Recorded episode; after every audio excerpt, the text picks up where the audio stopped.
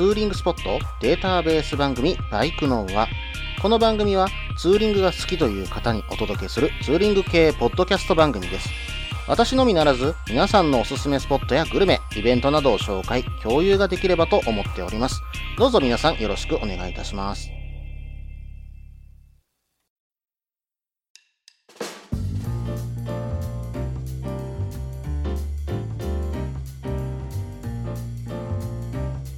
皆さんごきげんよう。さあ始まりましたバイクの話題142回ですね。お相手は忍者650に乗るタククロです。どうぞよろしくお願いいたします。ということでね、始まりましたけども、まあ3月中旬過ぎてもう後半かな入ってきてめっきり暖かくなってきたところですけども、大阪モーターサイクルショーと東京モーターサイクルショーのこの間にね、えーただいま収録しております。まあ今回はね、結構、うん、新車勢揃いというか、まあ、新しいバイク勢揃いといったようなね、え感じがしましたね。私が気になっているのは、鈴木さんから出てるね、GSX8S? あれ、かっこいいですね。しかも 800cc ってちょうどいい排気量で、あの軽さ。うん、まあ、まるで KTM みたいと言ってちょっとね、思ってしまったんですけども、うん、まあ、デザイナーさんが似てるのかな？なんか、なんか移籍したのかどうかわからないですけども、なんかちょっと似てるような感じはしますよね。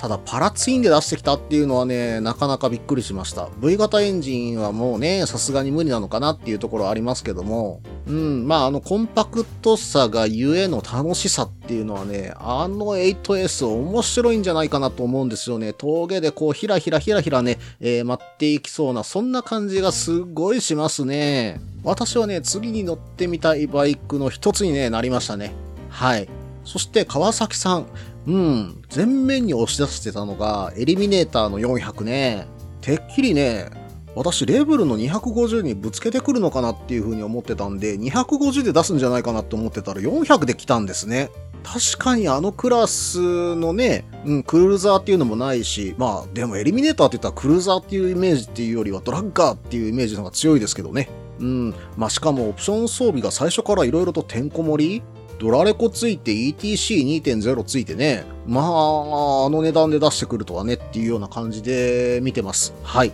えーそして、川崎さんもう一台ね、ZX4R。こっちの方がなんか控えめに出してたような気がするんですよね。もうちょっとね、前面に出てくるかなっていうふうに思ったんですけども、エリミネーター推しっていう感じがすごいしました。そして、ヤマハさんですけども、今回は125推しかな。うん、まあそんな感じでしたね。XSR の125、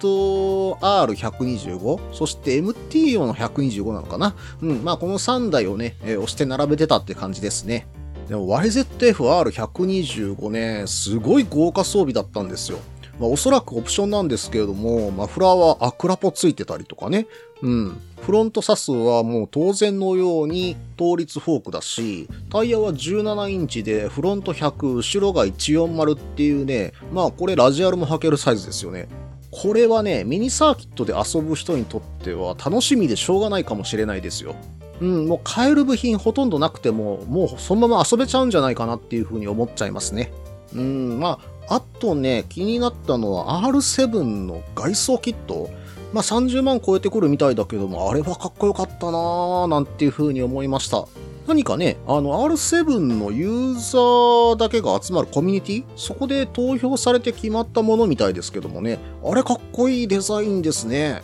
ただ30万払うとなると、まあミニバイク1台買えちゃうよねって思うところもあるっちゃあるんだけども、まあその価値はあるのかなーなんて思うところもあります。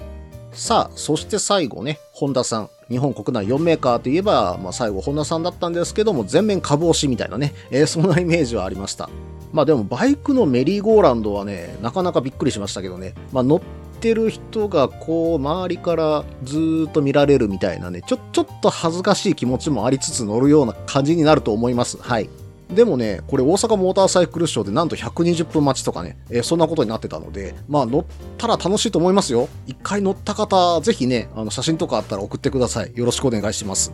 まあでも、ホンダさんは目立った発表はなかったかなうん、まあそんな感じはしますね。はい。で、大阪モーターサイクルショーね、他にもいろんなブースはね、回ってきたつもりですけども、まあ少し気になったかなっていうと、OGK カブトさんがね、えー、今回新しくアドベンチャー用のヘルメットを出したと。今までね、カブトさんってアドベンチャー用のヘルメット出してなかったんですね。しかも上のね、なんだろう、バイザーみたいなところが5段階で変わるみたいで、えー、自分の好きな角度に調整ができるっていうようなヘルメットになってました。なかなかね、面白い機能だなと思ってね、えー、見てましたけども、あの皆さんもね、あの一度ね、手に取って見てもらったら面白いギミックだと思うんで、見てもらえればと思います。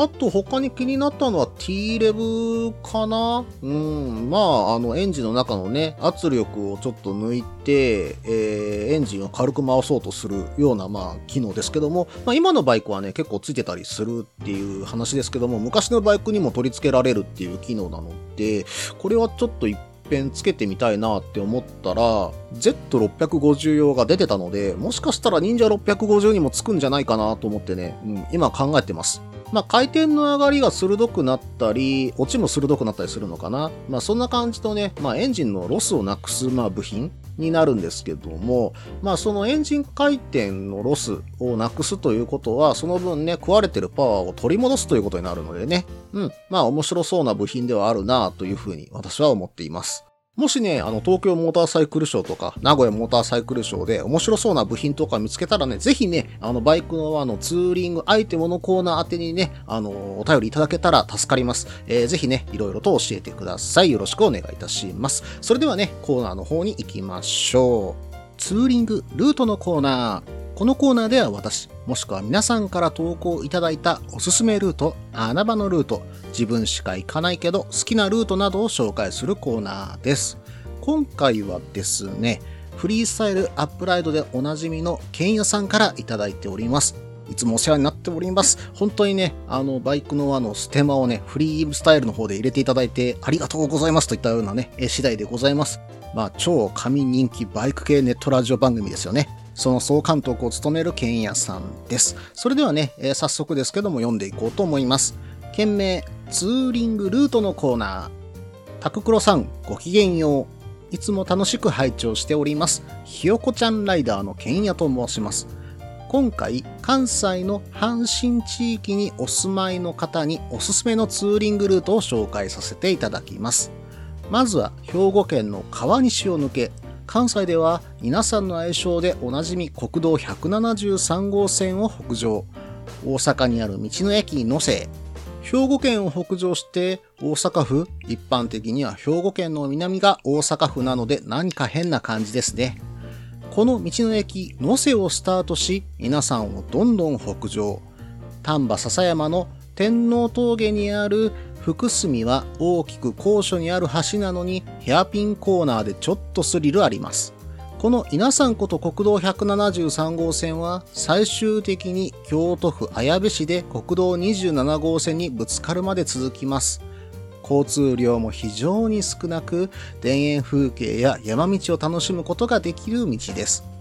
国道27号線に入ったら4キロほど南下して不動1号線を北上。この不動1号線は綾部市と福井県大井町をつなぐ参道でほとんど信号がなく、広くて緩いカーブがあったり、狭くてテクニカルなカーブがあったりと、楽しみながら走ることができます。大井町に入ったら、大井町立本郷小学校の手前で右折。ここからは若狭西街道という広域農道です。もちろん信号はほとんどありません。途中、ジェットコースターの道みたいなところもあります。若狭西街道を抜けて、福井県小浜市へ。ちょうど時間はお昼頃でしょうか。頂上の景色が素晴らしいエンゼルライン近くにある小玉食堂さん。こちらの名物わらじカツ丼、こちらをぜひご賞味ください。B 級グルメですが、きっとネタになります。わらじカツ丼の後はエンゼルラインを走って黄色へ。夕方には阪神地域に戻れます。長くなりましたが、皆さんはよく通るかと思いますが、不動1号線を付け加えるとぐんと面白さが上がり、最後はわらじカツ丼で爆笑。ぜひお楽しみください。長くなりすみません。これからも配信頑張ってください。楽しみにしています。ということで、ケンヤさんからお便りをいただきました。ありがとうございます。あれ？そういえば、ケンヤさんからのお便りっていつでしたっけ？以前もらったたのが、今、さっと調べてみたところ、2016年ですね。えー、それ以来の、えー、お久しぶりのね、えー、メールです。ありがとうございます。それではね、早速中身を見ていこうと思いましたけども、そろそろね、えー、前半の方が長くなってきましたので、続きは後半です。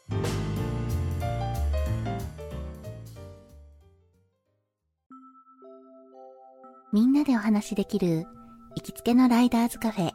ネットに作りませんか？バイク系雑談番組、アットみずき。この番組は、プレゼンターの私、みずきがお話しするだけでなく、リスナーの皆さんにもコメントで参加していただき、バイクに関するお話をしていく、インタラクティブ型バイク系雑談番組です。近況やお題から始まった話が、どんな話につながるのかは参加する皆さん次第。アットみずきは毎週木曜日21時からツイキャスにて放送中。番組の詳細や過去放送の情報は、ひらがなでアットみずきと入力してウェブで検索。皆さんとお話しできるのを楽しみにお待ちしています。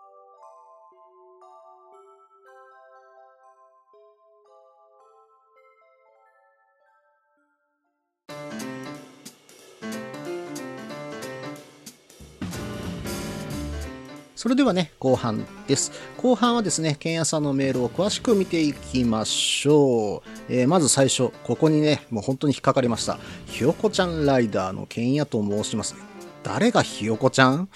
東北まで綾部から走りに行くような人がひよこちゃんライダーなんてとてもじゃないけど言えませんよ。片道500キロ、600キロ平気でね、1日で走っちゃう方なんでね。一番ひどい時って東北から直接家に帰ってませんでしたっけ？関西圏まで帰ってきてませんでしたっけ？しかも最近は山梨ツーリングとかね、長野のツーリングにはまっていると。いや、ちょっと待って、片道もう300キロ、400キロ超えてるからっていうような、まあ、剣屋さんでございますよ。うん。まあ、それがひよこちゃんライダー。うん。まあ、これは突っ込まずにいられないといったところでございます。はい。えー、それでは次を見ていきましょう。まあ、関西のね、阪神地域にお住まいの方ということで、えー、おすすめのツーリングルート、まあ、私のようにね、尼崎とか、まあ、あと関西、大阪の北側かなにあの住んでる方向けのルートかなとはちょっと思います。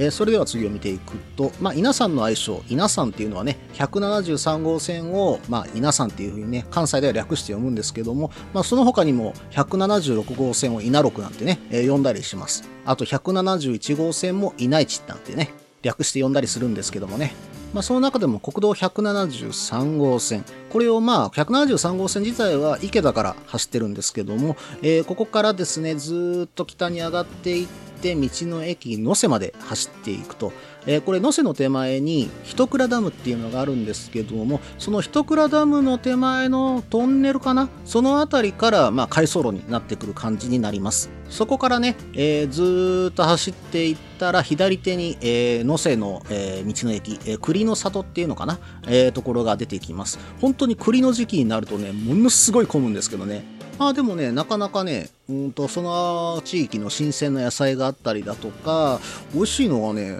栗のパフェがあったんですよ。スイーツハウスのせ結び茶屋。うん、このあの、道の駅の中にね、あったんですけども、うん、まあそのね、パフェが美味しかった記憶がね、ちょっとあるんですけどね、パフェだったかな？のせぐりソフトクリームだったかな？なんかそんな感じのね、ものがあったと思います。季節限定なんでね、これはね、栗の季節になったら行ってみてください。そして次に書かれてたのが、兵庫県を北上しての大阪府。うん、確かに変な感じはしますよね。この辺り大阪府とね、兵庫県が入り乱れてるんですよね。能勢町が大阪府の、えー、北西か。北西にこうちょんと伸びてるような感じであるのでそこをまっすぐ突き抜ける感じになると稲川町から能勢に1回入ってまた兵庫県に出るみたいなねそんな感じのルートになっていますまあちょっとねおかしな感じだなっていう風に感じるとは思うんですけどもまあそんな感じでねスタートしていくような感じですねそしてここから天皇峠にある福住ねえー、ここに差し掛かってくるんですけども、ここはね、絶景ポイントなんですよ。うん。まあ、ヘアピンコーナー、ヘアピンなのに橋なんですよ。これ、ちょっとね、しかも下がグルービングなんで余計に怖いんですけど、まあ、高所にね、ある橋でヘアピンコーナー、これがさらにまた怖さを増してくれるんですよね。おそらくね、そう感じたのは、剣屋さん確か高所恐怖症だったような気がするんで、それもね、あって、ちょっと怖さはね、持たれてるのかと思うんですけども、絶景であることは間違いないです。はい。またね、この辺り、173号線沿いはもう最近はね、カフェ街道と言ってもいいんじゃないでしょうか。まあ、この173号線に限らず、12号線沿い、国道473号線沿い、477号線沿い、これ全て含めてね、もう最近カフェだらけなんですよね。なのでね、空いてるところがいいっていう風に選んでいくこともできるぐらい、もうカフェがいっぱいあるんで、もうツーリングスポットには困らないと。もう本当にそういうカフェには困らないといったような地域になります。まあ、例えば国道173号線沿いであれば、ノセログキャビンさんだとか、カフェキユーさんとかね、まあこういったところがありますんでね、えー、ぜひ寄ってみてください。さてさて、このね、天皇峠を抜けていくと、一気にね、気温が変わったりすることもあります。えー、ここがね、だいたい笹山市か、丹波笹山市との、まあ、境目あたりになってくるんですけども、まあ、峠を一気に登っていくんで、当然気温は変わるんですが、そこからね、降りていっても気温があまり変わらないかなといったようなね、感じがします。まあ本当にね、気温がなんか涼しくなったな、寒くなったな、みたいな、そんな感じもね、しますんでね。うん、まあ山間部に入ったな、なんていう感覚もここで持つことができると思います。そしてこの後国道27号線にぶつかるまで続くといったところですけども、この国道27号線は舞鶴までね、えー、続いているルートになります。舞鶴方面に行ってね、えー、海鮮を食べたい方はこちらの方に向かっても面白いんじゃないかな、なんていうふうには思います。でも今回は不動1号線の方にね、走っていく感じになりますね。私はね、この不動1号線実は走ったことなかったんですよ。ここから小浜方面に抜けれるんですね。若狭本郷駅あたりまで抜けていくことができるんですね、このルート。私今までね、小浜に行くにはだいたい162号線を使って行ってたんですけど、もしかしたらこっちの方が早いかもしれませんね。そしてこの後、若狭西街道ですね。ここは私も走ったことあります。広域農道で非常に走りやすい道路ですね。うん、確かに途中ね、ジェットコースターみたいなね、道もね、見たことありますね。ここね、非常に走りやすくて、回送路になってるんで、まあ、今度、まあ、5月のね、SSTR とかに、まあ、使う方もいらっしゃるんじゃないでしょうか。まああの街中のね国道を走るよりこのルート走った方が非常に走りやすいというイメージは私にもありますただちょっとね山の中なのであまり景色はね開けてはないといったようなそんな感じのルートかなとは思うんですが走りごたえは非常にあるルートではありますそしてここから小浜市へ抜けて、まあ、エンゼルラインの近くにある小玉食堂さんへ向かうということになりますね。まあ、有名どこで言うと、若狭フィッシャーマンズワーフのね、隣にあるんですけども、ここのわらじカツはね、うん、あの、見た瞬間、本当にわらじなんですよ。あの、普通わらじカツってでっかいカツ1枚だと思うでしょ？でっかいカツ2枚なんですよ。これぞまさしくわらじカツ。ちゃんと2枚揃ってね、一足だというようなもんですよ。まあでもこれは美味しいのはわかるんだけど、今の私じゃちょっと食べきれないかな。うん、ご飯少なめにして2人で分けるっていうようなぐらいになると思います。なんか福井ってね、ヨーロッパ圏も含めてそうなんだけど、まあ、こういった大きなカツのお店すっごい多いですよね。なんでなんでしょうね。まあそのあたりちょっとね、詳しく聞いてみたいところではありますけどもね。まあ過去にはヨーロッパ圏で、え、大盛りを頼んで撃沈したっていうね、えー、思い出が私にはありますんでね、あの、ちょっと大盛りのところは、うんうんっていう風にね、ちょっと今なってるところはあります。ただ、大盛りが食べたい、カツ丼が食べたいっていう方にとっては、この小玉食堂たまらなく、うん、いいんじゃないでしょうか。関西圏で、まあ、美味しいカツ丼を食べるなら、まあ、関西ではないけども、うん、福井まで行ってね、食べるのがありだと思いますね。うん、まあ関東の方はね、わらじカツ丼といえば埼玉のイメージがあるかと思いますけども、まあ関西に来てもね、あのソースカツ丼の形で、え、しかも一足分揃った形で食べられるのであれば、ぜひね、このお店行くのはありなんじゃないでしょうか。小玉食堂さんです。そして最後はエンゼルラインを走って、もう展望をね、もう本当に綺麗な展望を見て帰っていくといったような次第でね、お便りいただいてます。まあ時間がもし余っているのであればね、味方五湖の方までね、足伸ばしたいところですけどね、味方五湖レインボーラインですか。あっちの方のね、道路、路面の方がね、綺麗なんで、私はこっちの方が好きかなとは思うんだけども、まあ、ここまで行って関西に帰ってくるとなるとどうしてもね、え、夜になってしまうんで、エンゼルラインと書かれていると思います。うん、エンゼルラインはね、まあちょっとね、道は悪いけども、頂上まで行った時のこのね、素晴らしい景色はたまらないですからね。ツーリングスポット的には本当にね、いい場所ですよね。ということで、うん、まあこのルートに行って、わらじカツ丼のことを黙っておいて、お昼に小玉食堂さんに行って、うん、勝手にわらじカツ丼頼んで食べさせるっていうね、まあ、ドッキリを仕掛けるのもありかもしれませんよね。うん。まあ、今度ね、どなたかが、まあ、関東からとか、えー、中国地方から来た時に、いっぺんドッキリ仕掛けてみましょうか。まあ、そんな感じでね、えー、いいルートだなというふうには思います。まあ、私か、剣屋さんに、福井案内してよって言われたら、ドッキリ仕掛けられることを、まあ、皆さん、お忘れなくといったようなところでしょうか。剣屋さん、メールの方、本当にありがとうございました。このツーリングルートはですね、Google マップで私の方で作りまして、えー、っと、皆さんに共有させていただきます。バイクの配信用ブログの方にね、リンク貼っておきますので、ぜひね、そちらからご確認ください。以上、ツーリングルートのコーナーでした。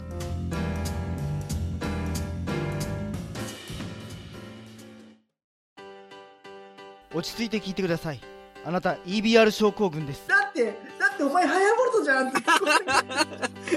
もう私、ビュエルっていうアメ車乗ってますけど。なんか、無理やりいいこと言おうと 忙しいあなたに心のパーキング。元 バラエティラジオ。グッドスピード。この番組は初心者には情報を、ベテランには懐かしさを。バイクトークを楽しみながら、バイクとライダーの社会的地位向上を目指す、バイクバラエティ番組です。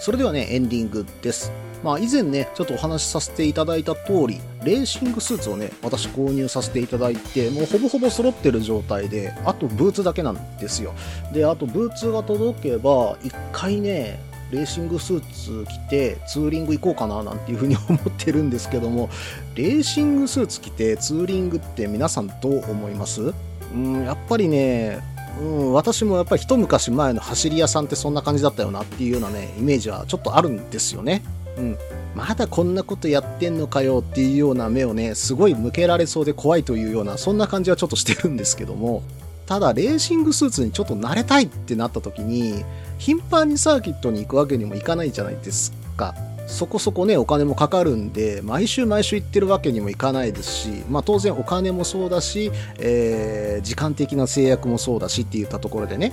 ただ、一般道で来て走るのはちょっと恥ずかしいかななんて思ってるところもあるんですけど、でもちょっと来てみたいな。でも来て一回走っときたいなっていうふうに思ってるんですよ。平日のね、とある日に、まあ、うーん、トラストぐらいまでだったらね、あの、これ、ヨノコンに行っちゃうと、あの本当に走り屋だと思われちゃいそうなんで、あの、ヨノコンって昔のね、走り屋さんのたまり場だったから、稀にいるんですよ。今でも。今でも稀に、あの、レーシングスーツ姿の方がたまにいらっしゃるんですけど、あの、トラストだったら、まあ、レーシングスーツで行って笑い話で済むかなってちょっと思ってるんですね。でもまあ、土日に行く勇気はさすがにないので、平日のどこかで一回レーシングスーツで行ってみようかなというふうに思ってます。まあ5月ぐらいになって体がだいぶ回復してくると思うので、そこで、うん、まあサーキット行けるかどうかはちょっとわからないけども、まあ、忍者650でサーキット走ろうとなると、まあ、セントラルとか、ちょっとね、大きめのサーキット行かなきゃいけないんで、えそれはさすがにちょっとできないかもしれないんだけども、まあなんかね、125ぐらいで遊べるようなバイクがもし買えればね、もしくは何か壮行会とかがあれば、ちょっとね、出てみたいなっていうような、うん、今気持ちではあります。まあその時まで、それまでに、つなぎはちょっと鳴らしときたいっていうのが正直私自身の中ではあるんですよ。まあ、そうなるとやっぱりちょっと行動でもね、走っといた方がいいのかなーでもちょっとね、目線が痛いなーなんて思うこともあるかなと正直思ってます。あの、とある方に聞いたら、あの、一回竜神スカイラインをつなぎで走ったけども、うん、目線が痛かったなんていうね、話も聞いているんで、まあそこは覚悟の上、うん、で行ってみようかなとちょっと思ってます。もし見たい方、できれば一緒にレーシングスーツで走ってくれる方を募集しようかななんてね、思ったりもしますけどね。はい。あの、もし一緒に走ってくれる方がいらっしゃれば、ぜひね、えーよろしくお願いいたします。その時はぜひ一緒にレーシングスーツでツーリングしましょう。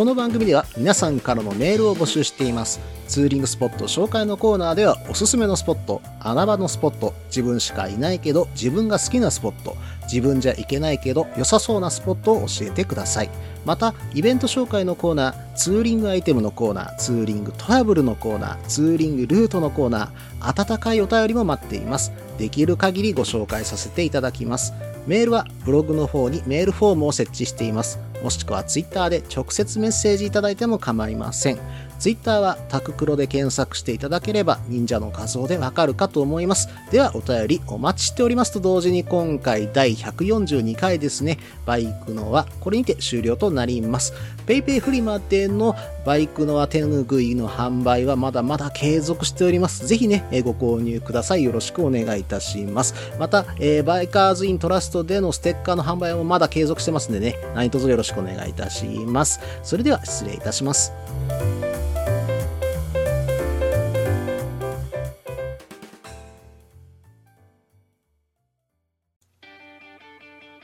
フリースタイル元バイクネットラジオこの番組はバイクの新時代を担うすべての人たちにバイクをもっと気軽にもっと身近に感じてもらい人との出会いや触れ合いをテーマにさまざまな角度からその魅力を語り合うクロストーク番組です